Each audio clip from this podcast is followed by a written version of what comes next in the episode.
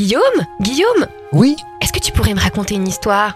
D'accord, mais pas n'importe quelle histoire. Je vais te raconter les animaux. Écoute, ferme les yeux. Imagine-toi nager dans l'immensité du bleu azur. Tu nages tranquillement quand tu t'aperçois qu'un passager clandestin s'est accroché à toi. Découvrons ensemble le rémora. Qu'est-ce que c'est? Ce sont de petits poissons dont la nageoire dorsale, sur le dos donc, a évolué en une ventouse qui lui permet de s'accrocher sur les requins, sur les raies, sur les tortues, sur les cétacés ou même certains poissons. Cette ventouse est si puissante que les pêcheurs dans certains pays les ont utilisés comme hameçons, Pourquoi se colle-t-il ainsi? Afin de profiter du transport. Ainsi, il ne se fatigue pas à nager et il est protégé de ses prédateurs. Ces derniers détourneront leur chemin s'ils voient le rémora se diriger par exemple vers un requin. Se colle-t-il seulement aux requins Certaines espèces se collent sur des requins, des tortues et même des mammifères marins comme les baleines bleues.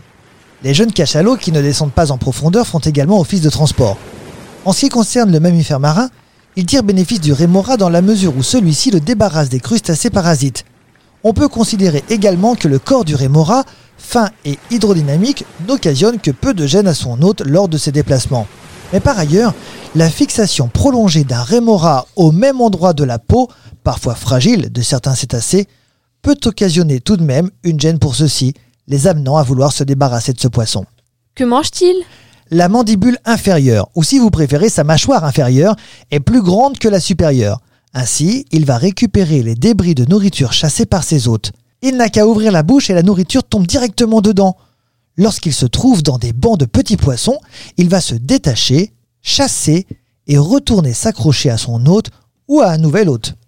Existe-t-il plusieurs espèces?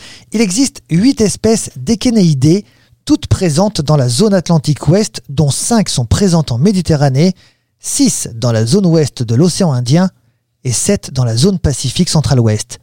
Le rémora rayé est le plus grand des rémoras. Ses nageoires dorsales et anales sont plus longues que celles des autres espèces de rémoras. Parle-t-on de lui dans les légendes? Les rémoras sont à l'origine de nombreuses légendes. On racontait notamment que le bateau de l'empereur Caligula avait été brutalement arrêté par un de ces poissons. D'ailleurs, rémora vient du latin remora, qui signifie retard, obstacle, celui qui retarde ou qui arrête. Ce podcast vous a été proposé par Radio Pitchoun et compté par Clara Moreno et Guillaume Covini. Merci pour votre écoute. On vous dit à bientôt pour de prochaines histoires.